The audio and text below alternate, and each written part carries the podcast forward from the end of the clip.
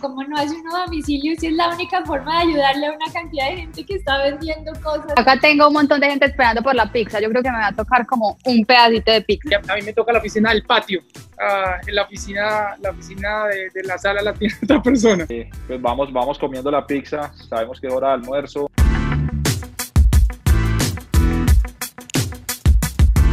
Hola a todos, queremos darle la bienvenida a todos los emprendedores imparables que nos escuchan a este nuevo capítulo de Pixabox by Finactiva. Quisimos invitar hoy a Silvia Escobar. Silvia es presidenta de Terpel, una gran organización que todos los colombianos queremos mucho y, que Silvia ha sido pues una líder ejemplar en toda su trayectoria como empresaria. Eh, también tenemos a Daniela Chica. Daniela es una emprendedora paisa, lidera una compañía que se llama La Carpintería, que emprendió hace unos años junto a su esposo tiene una familia muy linda y además tienen un trabajo muy bacano que vienen haciendo en redes sociales eh, con diferentes marcas. Y por último contamos con Bruno Ocampo. Bruno lidera una compañía que se llama Mi Águila. Es un emprendimiento de alto impacto, Endeavor, que hace un par de años nació en Colombia y que viene transformando la forma como se transportan y se movilizan eh, los empleados y los equipos de las diferentes compañías en Colombia quiero darle la, la, palabra a Silvia para que Silvia nos cuente un poco sobre su trayectoria. Eh, muchas gracias, Pablo, y muchas gracias eh, por permitirme estar haciendo parte de este equipo con dos emprendedores. Eh, acabo de darme cuenta de quién era Bruno. Bruno, quiero contarte que yo me transporto en mi águila. todo el tiempo. así que muchas gracias. me acuerdo perfectamente. Totalmente, no sabía, total sorpresa cuando Pablo lo mencionó ahorita. De verdad que eh, mi admiración es total por ustedes, los emprendedores. Decidí hacer un alto y, durar un, tiempito en el sector privado. Me invitó Juan Guillermo Serna, a quien había conocido en el sector público, eh, y era en ese momento el presidente de Terpel. Y yo le decía, no, pero si yo lo que quiero es trabajar en el sector público. Y esto lo quiero decir porque es que uno se, como que se define unos caminos y el mundo le va mostrando otros y, resulta que a veces esos otros son los que, los que están deparados para uno. Y entré y dije, bueno, esto va a ser un puente, voy a ayudarle a este señor a hacer algo en Terpel por ahí un año y luego me devuelvo al sector público. Y aquí estoy, hace más de 16 años en Terpel como presidente de la compañía, entendiendo que uno le puede servir al país desde cualquier sitio donde esté, no tiene que estar en el gobierno para servirle a Colombia ni a los colombianos. Quiero darle la, la, introducción a Daniela. Daniela es una emprendedora paisa, lidera una compañía que se llama La Carpintería, que nos cuentes un poco, Daniela, cómo ha sido tu trayectoria en este mundo del emprendimiento eh, y, cómo, y, cómo, y cómo está liderando esta compañía con tu esposo. Bueno, hola Pablo, eh, muchísimas gracias por invitarme a este programa, me encanta eh, todo el concepto, me encanta que muchos emprendedores lo puedan ver. nosotros creamos la carpintería hace cinco años, cuando decidimos unir como las fuerzas entre mi esposo y yo, eh, yo soy arquitecta, siempre me había apasionado el diseño de interiores y el diseño de mobiliario. Eh, y él toda la vida ha estado en contacto con la madera y siempre ha sido súper emprendedor. Entonces decidimos como crear un modelo de nuestra familia, eh, porque nos encantaba estar juntos, entonces dijimos, pues si, si nos encanta estar juntos, pues creemos algo que en que los, en que los dos podamos trabajar, en que los dos podamos como poner cada uno su, como su granito de arena. Entonces ha sido un camino muy bonito de emprender. Eh, al comienzo fue muy difícil, yo creo que los mayores retos a los que nos enfrentamos fue empezar y el reto que nos estamos eh, enfrentando ahora. Pero como siempre decimos, cuando la intuición te dice que ahí va a pasar algo muy bonito, pues le tenemos que dar con toda y no nos tenemos que frenar por el miedo. Pues si tenemos miedo, tenemos que hacerle con miedo. Entonces esa es como, como la trayectoria de la carpintería. Por último, quiero dar la introducción a Bruno. Bruno lidera Mi Águila, un emprendimiento de alto impacto, un emprendedor Endeavor, Eh, Bruno está liderando pues eh, desde hace algunos años mi águila y realmente ha logrado crecer de manera extraordinaria en Colombia. Bruno, cuéntanos un poco de ti y de, mi águila, por favor. Muchísimas gracias por la invitación y me alegra, Silvia, tenerte acá y a, Daniela. Eh, me alegra que también vueles con, mi águila. Mi águila es una compañía que, iniciamos hace cinco años, como mencionaste, eh, una compañía que nace con, el sueño de cómo podemos brindar soluciones de movilidad inteligentes, eh, empezando por Colombia, pero con una visión regional. Yo soy de Manizales, tengo 35 años, a los 17 años tuve la fortuna de, de volar a, a, Nueva York, ciudad que en la actualidad uh, está pasando por momentos muy difíciles. Viví en Nueva York durante 11 años, llevándolos un poco, hace 5 años regresé a Colombia eh, y empezamos a identificar pues todas las oportunidades que existían en América Latina, a pesar de que es un país con, eh, con, con mucho potencial, eh, existen muchos retos para crear, para crear empresa.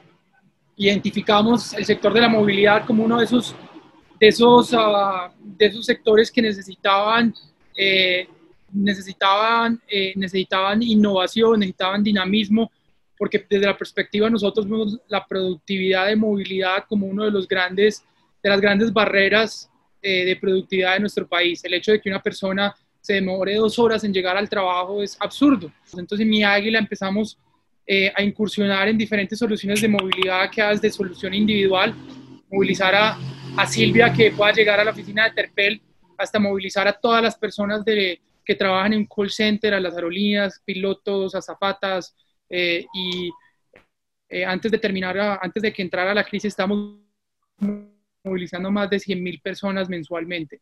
Eh, esto con un crecimiento exponencial.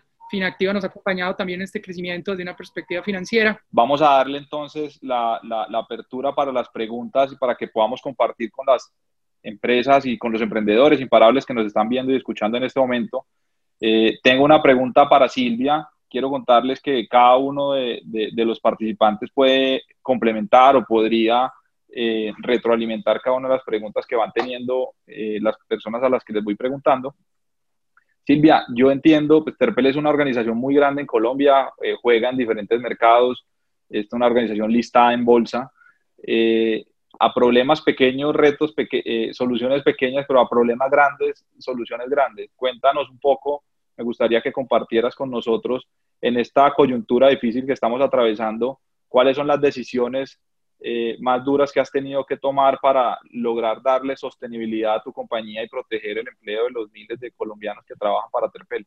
Gracias por esa pregunta porque yo creo que es, es fundamental en este momento. La verdad es que yo creo, bueno, no creo, estoy segura que nadie en este mundo había pasado por una crisis como esta, eh, no solo en su magnitud, sino como en la repercusión que ha tenido. Es que si ustedes se dan cuenta, hace un mes estábamos afuera en fiestas, tranquilos, no había pasado nada. Ha pasado solamente un mes y poquitos días y el mundo se ha dado la vuelta totalmente. Este no es una guerra que normalmente son como regionalizadas, entonces se sienten en un lado pero no se sienten en otro. Aquí se sienten en todo el mundo. Y y, realmente el impacto es una cosa impresionante. Yo creo que muchos todavía como que no entendemos a qué horas nos, nos, nos llegó esta, este reto, yo lo llamo así, un reto para superar.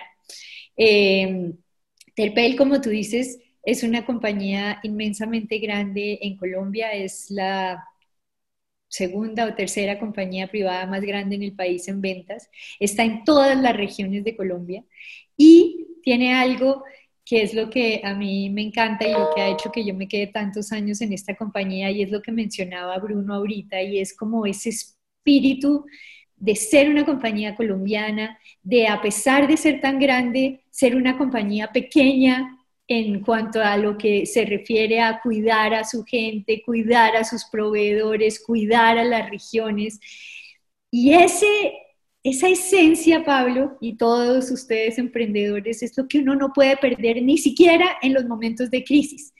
Entonces, yo llevo 18 años en la compañía y en 18 años Terpel nunca había perdido plata, había tenido mayores o menores utilidades, eh, subido y bajado en ventas, pero pérdidas es una cosa a la que una compañía tan grande eh, pues eh, lo desestabiliza mucho y a uno le dice, bueno, ¿y al otro día qué vamos a hacer? Bueno, al otro día lo que vamos a hacer es ayudar al país. Podemos estar perdiendo, pero no podemos perder la esencia. Entonces, por eso estamos movilizando todos los transportes que llevan abastecimiento, todos los bancos de alimentos del país, los estamos transportando con combustible donado por Terpel, estamos donando la gasolina para que la patrulla aérea, que es de los pocos vuelos que se están dando, llegue a los sitios y traiga las muestras. Y por eso el presidente puede salir y decir, en tal sitio no hay coronavirus porque hemos traído todas las muestras, estamos llevándoles mercados a la gente que más lo necesita, hasta en la Fundación Terpel hemos cambiado la forma de, de ayudarle a los niños para que desde sus casas los padres puedan seguir educando educándolo sin que haya, haya no, no, voy a decir que sea lo mismo, pero no haya atrasos tan grandes como lo que eso no permitiría. Otra cosa súper importante es no perder de vista, Pablo, jamás el tema de la comunicación. Comunicación hacia afuera y comunicación hacia adentro, sobre todo hacia adentro. En estos momentos donde para mí para los accionistas la prioridad número uno, sin duda, es mantener el empleo de la gente, es poder comunicar día a día en qué estamos, dónde tenemos las dificultades, en qué necesitamos que nos ayuden. Entonces, como yo les digo, hay tres cosas que uno tiene que hacer y hay que comunicarlas bien. Uno, en estas crisis hay que apretarse el cinturón al principio. Tenemos que suprimir todos los gastos que no sean imprescindibles para que la operación pueda continuar. Eso es fundamental. Entonces, todo lo que no necesitemos realmente, eh, sacando obviamente el tema de la nómina, que es lo que más vamos a cuidar como un tesoro hasta el último día, acabar con todos los gastos. Pero mientras hacemos eso, estamos aprendiendo un montón de cosas. Lo decía Daniela, lo, lo, decía también Bruno, aprende uno a ser más eficiente en estos casos. Y esa apretada del cinturón, que yo le digo a todo el mundo que debemos apretarnos el cinturón hasta que nos duela, nos tiene que doler apretarnos el cinturón, pero al mismo tiempo de que nos duele, no podemos paralizarnos. Daniela hablaba del miedo, a mí el miedo me, me, me genera dos cosas. Uno, una adrenalina que digo que bueno tener miedo para moverse y para ver otras cosas, pero hay gente que mira el miedo como algo que, lo para, que lo, que, lo, que lo paraliza y eso no puede pasar. Entonces nos apretamos el cinturón, vemos qué está cambiando en nuestro alrededor. Van a ver que cuando se termine este coronavirus, que no sé si será en dos meses, un mes o cinco años, no tengo ni idea, todos vamos a ser diferentes nos van a gustar diferentes cosas, vamos a trabajar diferentes. Eh, a Bruno de pronto le van a prestar la oficina, pero no va a estar en la oficina todo el tiempo. Todos vamos a cambiar muchas cosas y entonces hay que empezar a mirar, a mirar, a mirar qué es lo que está cambiando para empezar a mirar cómo se reinventa uno. Y cuando se termine la crisis, estar preparados. Y no cuando se termine la crisis empezar a mirar que los demás sí vieron lo que estaba pasando. Entonces, Creo que eso ha sido lo más importante, Pablo, como dejar a un lado el miedo o tenerlo ahí, pero de motor, de motor para que me deje ver, eh, de nuevo cuidando el empleo de la gente y sacando todos los gastos que no son absolutamente necesarios, que me deje ver el terpel del futuro, que me deje ver qué tengo que cambiar, qué tengo que aprender, a dónde me tengo que mover para que cuando pase esta crisis y la hayamos pasado bien apretándonos el cinturón, seamos una compañía mucho más fuerte, más eficiente, con la gente enterada, con la gente alineada, con todo el mundo trabajando hacia ese nuevo futuro. Tal vez eso es lo más importante y nunca perder en cuenta la esencia de lo que somos. Eh, Daniela también lo, lo, lo, mencionaba y me parece increíble, Daniela, cuando tú dices hay que ir más allá de la carpintería yo voy más allá del combustible. Nosotros siempre decimos, nosotros no vendemos combustible, esa es una excusa para servirle a la gente. Entonces, cuando uno encuentra ese atrás de la carpintería o del combustible, ahí es que logra la sostenibilidad. Y eso nunca se debe olvidar. Y si uno está para servirle a la gente, es para lo cual está Terpel, pues podemos servirle de mil maneras Y eso es lo que hay que encontrar en las crisis. Maravillosa tu reflexión, Silvia, y cómo, cómo las compañías en estos momentos difíciles, por pequeñas, medianas o grandes que sean, deben, deben recordar siempre cuál es su propósito superior y lo que los guía y los motiva a seguir trabajando en medio de cualquier circunstancia. Eh, en el caso de, terber, de, servirle a la gente y poder ser el combustible, una excusa para servirle a la gente. En estos días en los que estamos, digamos, hay un, hay un sinsabor muy grande en el empresariado colombiano de todos los tamaños, en el, en el respaldo que han recibido o no o, lo, profundo del, respaldo o no de parte del sector financiero, de los jugadores financieros. Quisiera que nos contaras un poco cómo ha sido el respaldo y, qué has encontrado tú como líder de Terpel en los diferentes grupos de interés, digamos, financieros, de, tanto de estructuras de deuda y de capital, eh, cómo los han apoyado y, qué tipo de, respaldos eh, además quisieras tener. Mira, Pablo, lo primero es eh, como manifestar mi respeto, admiración por el sistema financiero colombiano, eh, por los bancos mismos y por decisiones que se tomaron en el pasado que hace que nuestro sistema financiero sea un sistema financiero sostenible, fuerte, eh, confiable. Eso es lo primero, y que sin un sistema financiero claramente no vamos a salir de este, de, este, de esta crisis. Lo segundo, creo que el gobierno, y vale aquí eh, también decir que me siento muy orgullosa de nuestros de, nuestras instituciones y de nuestros gobernantes, porque siento que, tanto el presidente Duque como en el caso de Bogotá, la alcaldesa y, de muchos otros sitios, alcaldes y gobernadores que lo están haciendo bastante bien, eh, han dado al sector financiero a través de las decisiones que han tomado eh, con, instituciones como el Fondo Nacional de Garantías o medidas como las de eh, relajar el tema del encaje, le han dado la posibilidad a los bancos de poder exponerse más y de poder estar más cerca de, las compañías eh, grandes y pequeñas. En el caso de Terpel, nosotros eh, pedimos un crédito muy al inicio, viendo que, y recordando, y les quiero recordar a todos los emprendedores, que las, las compañías se quiebran por la caja, por nada más, es por la caja. Por eso es que hay que apretarse el cinturón, porque es la caja lo que es, hay que cuidar. Entonces nosotros tomamos un, un crédito, primero pensamos que lo íbamos a tomar como stand-by y definitivamente lo tomamos tomamos eh, con desembolso y todo porque sabíamos que se venían unos temas eh, de cartera que iban a ser importantes y la verdad nos quedamos cortos en, esa proyección porque, porque muchos de los clientes al verse frenados en la demanda de sus productos, pues también ven frenadas sus posibilidades de pagar.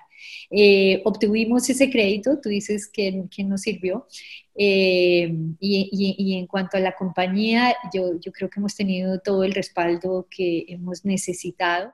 Silvia, estabas tocando un tema muy importante y nosotros lo estamos viviendo como, como Finactiva y es cómo, cómo la, la, demanda de liquidez de parte del empresariado pues, acude a los bancos, a, acude a las instituciones financieras, a las fintech en búsqueda de recursos y, y pues entender también que las instituciones financieras y las fintech pues son empresas que a su vez tienen recursos de eh, estimaciones de cuál va a ser su recaudo, tienen unas obligaciones y creo que la primera medida que le sirvió muchísimo a los colombianos, ahí estaba viendo cifras de la Superintendencia Financiera, un poco más de 8 billones de pesos en créditos que se han refinanciado y que se ha dado prórrogas, periodos de gracia de capital, periodos muertos. Eh, nosotros desde Finactiva también lo hicimos al principio. Entonces, ¿cómo, ¿cómo desde el sector financiero los intermediarios financieros le dan un alivio a los clientes para que puedan eh, eh, cubrir sus obligaciones en plazos más cómodos, con periodos de gracia y periodos muertos. Ahora viene con, el alargamiento de la cuarentena y, en la medida que vamos teniendo más información de esta coyuntura, pues las necesidades de liquidez de las, de las pymes sobre todo son muy apremiantes porque no cuentan con muchos colchones de liquidez. El gobierno ha sacado las líneas de Bancoldex, capitalizaron el Fondo Nacional de Garantías y hay varias líneas de garantías muy buenas, una del 90% para pago de nómina, otras hasta el 80% para capital de trabajo pero entender que esto toma un poco de tiempo y que en la medida que las instituciones financieras van pudiendo percibir bien el riesgo, lo importante es que los empresarios puedan transmitir muy bien su necesidad y vender cómo, cómo van a poder ser capaces de repagar estas obligaciones de crédito, porque al final son obligaciones de crédito, no son subsidios, no son regalos, donde una empresa debe mostrar cómo se va a reinventar y cómo va a generar flujo de caja para poder atender eh, estas, estas inyecciones de liquidez a través de deuda que, que pueden hacer los bancos. Eh, yo pedí una pizza, una pizza carbonara de Carmen, que es un restaurante delicioso en Medellín, que me imagino muchos de ustedes conocen, que se está reinventando y, y durante esta temporada sacó eh, una edición limitada de pizzas, además deliciosas. Silvia, ¿tú cuál tienes? Archis.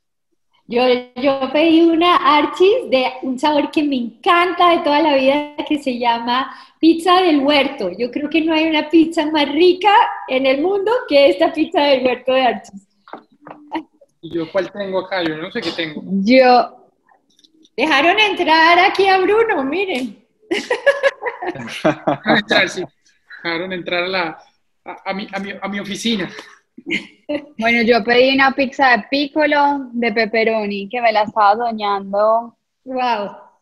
Quisiera darle la palabra ahora a Daniela. Digamos, Daniela tiene cinco años en la carpintería. La carpintería, nos contabas ahora, eh, a través de redes sociales logra comercializar una parte importante de su producción. Eh, quisiera que nos contaras en medio de esta coyuntura cómo han vivido ustedes en la carpintería, cómo está, si está funcionando la carpintería o está parada pero sobre todo hacia adelante, Daniela, luego que salgamos de esta cuarentena y con todo lo que va a traer eh, el, el, mundo post-COVID, ¿cómo ven ustedes la tendencia de consumo en muebles, el tema mobiliario, los accesorios que ustedes desarrollaban? Eh, ¿Qué perspectiva tienen ustedes y cómo están haciendo para reinventarse? Pues como que nosotros inicialmente me parece, pues ahorita que Silvia nos contaba como todo lo de Terpel, me siento muy orgullosa que nosotros de pronto siendo una empresa tan pequeña y pues tan nueva, eh, hayamos tomado muchas de las medidas que, que, pues, que nos contaba Silvia de Terpel.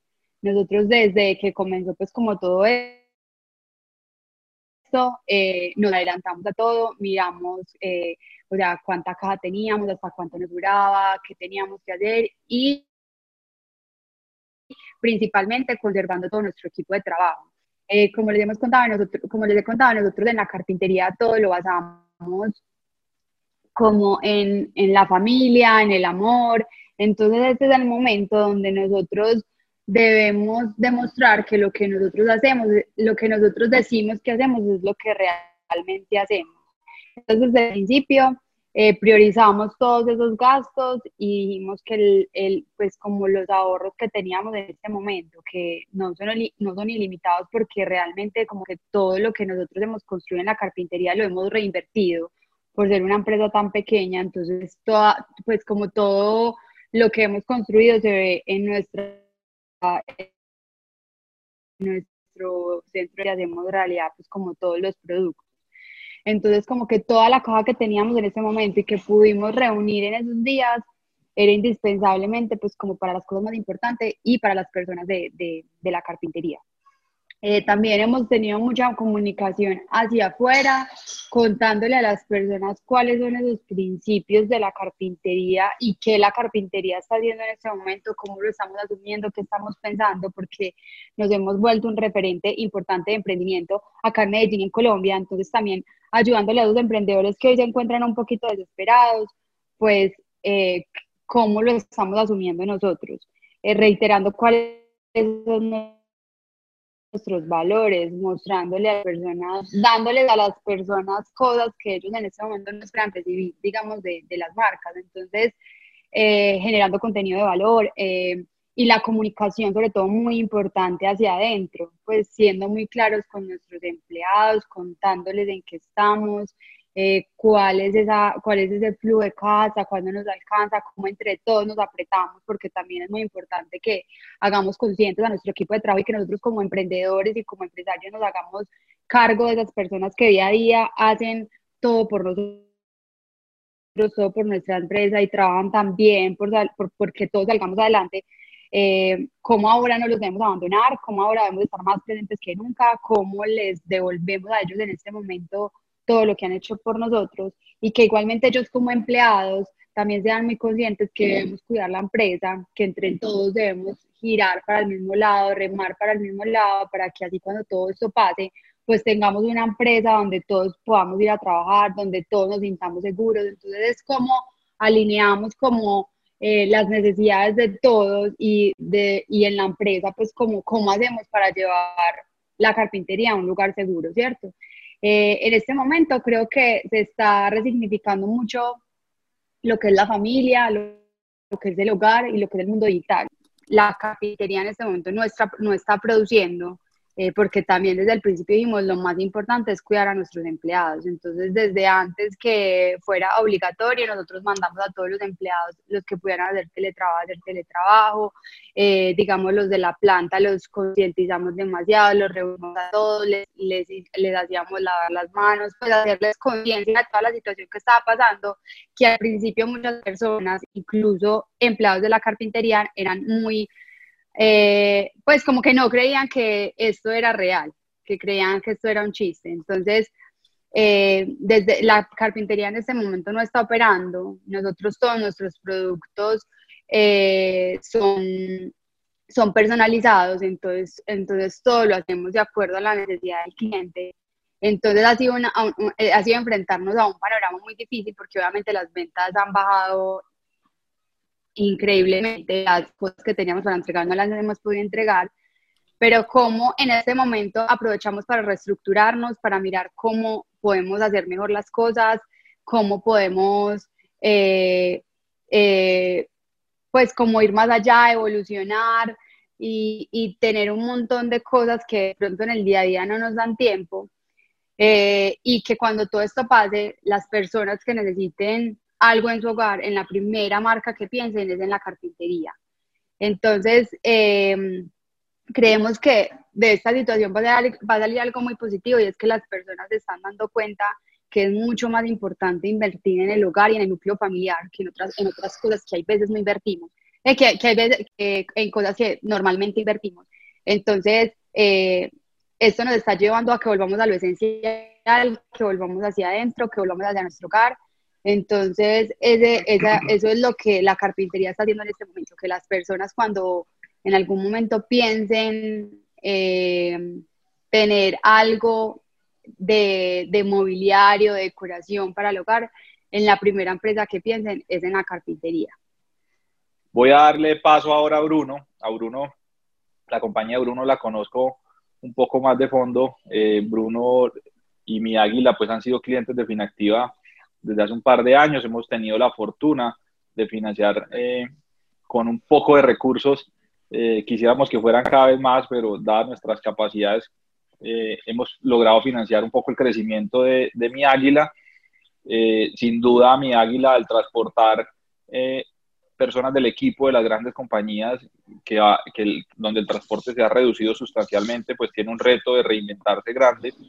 Pero a mí me encanta lo que, lo que ha hecho Bruno con el liderazgo de Bruno ha hecho mi águila para reinventarse y sacar una solución que pusieron en marcha hace poco con una de las cadenas de retail más importantes que, viene creciendo en Colombia.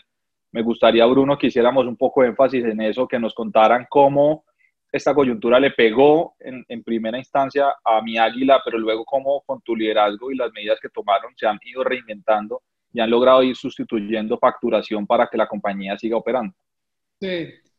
sí, muchas gracias. No, creo que comparto eh, en gran medida todo lo que tanto Silvia como Daniela han compartido, y tú, Pablo. Eh, mi águila literalmente nos, nos atropelló un bus de la noche a la mañana, como la mayoría de las compañías. Eh, ya lo veníamos venir, afortunadamente, por, por Endeavor y por eh, ser parte de redes de emprendedores en, en Asia, en Europa y en Estados Unidos.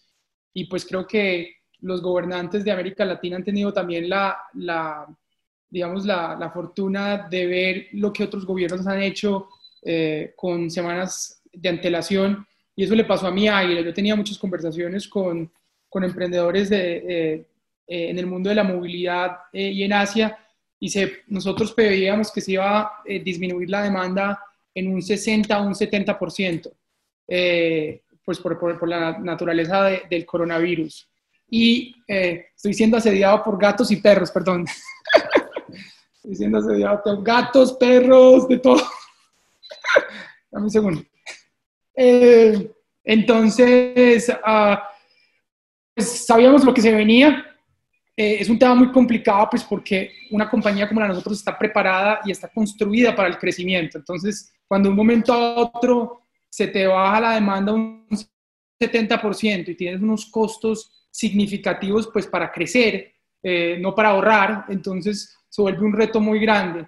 Igual que Daniel, igual que Silvia, la prioridad número uno eh, es la comunicación con los miembros del equipo. Nosotros hacíamos en Mi Águila a nivel nacional lo que se un town home eh, mensual y lo pasamos semanal con toda la compañía por Zoom, donde compartimos y somos totalmente transparentes. Algo que sería totalmente mm, anormal en una compañía tradicional. Compartimos cifras, números, retos, caja, obviamente con el ánimo que se quede acá y es información muy confidencial en mi águila, eh, y creo que pues espero que la gente no la comparta. Eh, ¿Con qué propósito? Eh, las primeras, los primeros dos días, como una semana antes de que pasara el coronavirus, yo tengo un amigo que es científico y trabaja en Silicon Valley y me dijo, Bruno, no sabes lo que se viene. Se viene y él le creo a veces, a veces no. Pues esos locos que tú dices, ¿le creo o no le creo? Y yo le dije, pucha, yo creo que le estoy creyendo y empecé a ver lo que estaba pasando en Europa y en Asia. Y yo dije, se viene algo muy grave y tengo que tener una conversación con toda la compañía y posteriormente con todas nuestras águilas que son tan importantes como nuestros empleados. Em, y eh, la comunicación fue básicamente nuestra prioridad número uno es preservar el 100% de los empleos. Eh, no vamos a despedir a nadie. Si alguien se tiene que despedir, me despido yo de la compañía antes. Eh, como segunda medida, era reducción de salarios, no los hemos tomado, les mostramos los anticipamos qué pasaba si las cosas se, complicaban significativamente. Como medida número uno, reducción de salarios, nadie se despide en la compañía, reducción de salarios temporalmente, no hemos aplicado ninguna de estas medidas a pesar de que la demanda se bajó un 80%. Y entonces después de esa llamada yo dije, wow, después tuve una llamada con las águilas, eh, más de 2.000 águilas en el país, me tocó pasarme de premium, de, de Zoom Premium de 100 a, no cabía la gente en las llamadas, y todos los que ponen mute porque era con la esposa, con los niños. Algo muy, muy lindo pasó en esa llamada. Eh, a mí nunca me había pasado, pero me, me, puse a llorar en la llamada, eh, porque sentí la, sentí la responsabilidad tan grande como emprendedor. Eh, a mí es lo de menos, yo, yo sobrevivo. a mí la responsabilidad son esas personas en cada uno de sus hogares que deben, que, que es nuestra responsabilidad garantizar de que ellos tengan primero comida, comida y, seguridad alimenticia eh, en las casas. Eh, y entonces ahí después de esa llamada yo dije, tenemos que hacer algo. Y en dos días, tres días, construimos una idea de crear nuestra estructura de tecnología de logística de personas para logística de mover cosas. Entonces les dije al equipo de tecnología, yo nunca les he pedido a ustedes trabajar sábados y domingos, Vamos a trabajar sábados, domingos, festivos. Acá no hay diferencia entre lunes, viernes, sábado, porque vamos a salvar y vamos a preservar la compañía. Eh, y firmamos un contrato que ya vienen otros muy interesantes de ser ah, la cadena, creamos un e-commerce, que es algo totalmente típico de nuestro negocio, creamos una presencia digital para tiendas de uno, no sé si se puede hacer cuñas en, la llamada, pero tiendas, tiendas de uno, eh, y tenemos una llamada todos los días con todo el equipo ejecutivo de tiendas de uno, y en cuestión de seis días creamos la presencia de tiendas de uno para que pueda la gente comprar eh, en más de siete ciudades eh, los, los, mercados y sean entregados por nuestras águilas. Eh, en 15 días nos convertimos en la cadena de distribución más grande de, del país en, en, temas de mercados, al par de compañías que llevan trabajando 3, 4 años. Entonces fue un aprendizaje muy, muy interesante. Eso no quiere decir que pues, eh, no vienen retos, todos vienen por encima como, como Pablo, Silvia y Daniela saben, pero yo creo que es muy importante, eh, normalmente en las juntas directivas, y, la, tuvimos ayer, eh, tienes las personas que te dicen enfócate, enfócate, enfócate, enfócate, enfócate, no te salgas del cuadro, no te salgas de, de, tu, de tu modelo de negocio, pero en estas circunstancias lo que abre es una oportunidades increíbles de cuestionarte absolutamente todo no hay oportunidad que no sea eh, no esté fuera de la mesa. Y eso es lo que vimos y aprovechamos y capitalizamos en Mi Águila.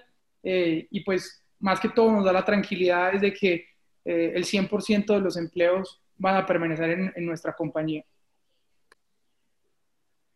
Muchas gracias, Bruno. Muy contundente tu mensaje. Primero, la capacidad, digamos, de leer y entender lo que está pasando en otras geografías para tratar de anticipar eh, cómo va a ir evolucionando esto. Aquí hemos visto que los tiempos han cambiado totalmente, como lo que antes era eh, largo plazo, lo que antes era corto plazo, hoy es largo plazo, o sea, estamos hablando de largo plazo, son tres, cuatro meses. Eh, las compañías tienen que prepararse muy rápido, tener la información a la mano para poder tomar decisiones rápidamente. Eh, muy valioso el mensaje que comunicarte todo el tiempo con tu compañía, con las personas del equipo y tratar de preservar el empleo. Eh, la medida de, ajustes salariales, pues es una medida que hemos visto que muchas compañías están tomando y es una forma de, de, con la solidaridad de todo el equipo, apoyar a que la compañía siga adelante, pueda aliviar un poco su carga de costos y gastos para, para darle sostenibilidad financiera. A mí me encanta lo que están haciendo ustedes en el tema de, de reinventarse, cómo aprovechar esas capacidades logísticas, la, la, capilaridad de todas las águilas, más de 2.000 águilas en todo el país, con los vehículos disponibles, cómo poner esa capacidad al servicio de una cadena de retail que tiene mucha demanda, pero no tiene una solución logística para poder entregar eh, eso, esos mercados y cómo ustedes logran rápidamente, digamos, adaptar la tecnología que ya tenían, crearle un, un, un eslabón nuevo con el e-commerce, porque ustedes no tienen e-commerce, crearon un e-commerce, aprovecharon esa capacidad de desarrollo, ese expertise tecnológico. Entonces, a mí me encanta lo que ustedes están haciendo, cómo se han logrado reinventar. Estoy absolutamente seguro que va a seguir siendo retador, pero también que se van a ir abriendo unas nuevas oportunidades en otras cadenas de retail o de otro tipo de, de, de comercios que venden y que quieren llegar y necesitan llegar entregando sus productos a domicilio y cómo pones a, a, disposición de esos comercios pues toda la capacidad logística y tecnológica de mi águila. No sé si Silvia y Daniela quisieran complementar algo eh, alrededor de estos puntos. Nosotros ya estamos terminando eh, para ser muy juiciosos con el tiempo. Sí, yo sí quisiera primero felicitar a Bruno, increíble cómo, cómo se movieron de rápido. Eh, la verdad es que me has debido llamar y contarme qué iba a pasar. A mí, la verdad, me cogió un poco tarde. Eh, les, les, cuento como anécdota que el día antes de que el, no, el día que el presidente salió a decir que no se podía hacer reuniones de de, ¿cómo era? De más de 300 personas. Es que eso fue hace un mes, es que es impresionante. Y yo decía, qué ridículo es, como así? Estaba en la mitad de la convención de ventas y yo decía, ¿cómo así? Y, y de hecho, ese día terminamos la convención a mediodía, pero, pero esto la verdad no, yo por lo menos no lo vi venir y nos tocó eh, como adaptarnos muy rápidamente a, a, lo que fue el impacto más adelante. Y Bruno, reinventarse en tan poquito tiempo, de verdad que impresionante. Quiero hacerle una invitación también a los emprendedores a, a que aprovechen este tiempo para reinventarse, porque digamos que todo el tiempo con, con la movida del día a día, pues decimos que no tenemos tiempo para reinventar las cosas importantes de nuestras empresas, entonces reinventar nuestra propuesta de valor, claro cuál es nuestro propósito superior, cuál es nuestro propósito como personas y cómo alineamos ese propósito como personas a propia de nuestra empresa, cómo entregamos nuestra propuesta de valor, eh, cómo la contamos, cómo podemos poner nuestro granito de arena para hacer que las cosas sean más fáciles, no solo entre nuestra empresa, sino como sociedad, eh, que le pongamos mucha atención a reinventar nuestro modelo logístico, porque esto es lo que ahora es como lo más importante a lo que tenemos que poner mucho más atención y cómo nos podemos reinventar digitalmente. O sea, eh, si, para, si yo pienso, digamos que para la carpintería es una carpintería digital y, y, ya tenemos un campo ahí ganado, también tenemos retos digitalmente y es cómo hacer las cosas más fáciles para las personas, pues de pronto los que no están tan digitalizados, pues es la hora de hacerlo. Entonces, eh, esto es una situación difícil, pero nos ayuda a eso, a reinventarnos, a movernos, a salirnos de la caja, como decía Bruno, eh, a salirnos de la caja, a pensar en todo entonces, aunque es una cosa compleja y difícil que estamos afrontando, pues lo debemos asumir, asumir de la mejor manera, lo debemos asumir eh, con mucha responsabilidad, lo debemos asumir y, y enfrentarlo de una manera positiva y como decía Silvia, mirar qué cosas yo puedo mejor y qué cosas como empresa puedo hacer mejor y lograr mejor para salir más fortalecidos de esto. Pues por último, agradecerles a ustedes por, por haber aceptado esta invitación, por, por darnos el espacio para compartir con los emprendedores y las emprendedoras que nos están viendo a través de YouTube, a través de Instagram, nos escuchan a través de Spotify, eh, en medio de miles de datos y noticias que recibimos a diario, pues hemos decidido crear un espacio diferente para que las empresas con más futuro que historia puedan conocer las opiniones y las visiones que tienen ustedes, los emprendedores y, y las empresarias que están liderando empresas y que están tomando decisiones para poder darle sostenibilidad a sus compañías. Desde Finactiva, el formato de Pixabox eh, lo que queremos es que este formato dure en el tiempo. Vamos en nuestra tercera, eh, en nuestro tercer capítulo. Esperamos hayan disfrutado este capítulo tanto como nosotros. Si les gustó, por favor, lo comparten en sus redes sociales, lo comparten con otros emprendedores porque estamos absolutamente seguros que todos somos unos emprendedores imparables y que vamos a seguir construyendo empresas y transformando nuestras realidades.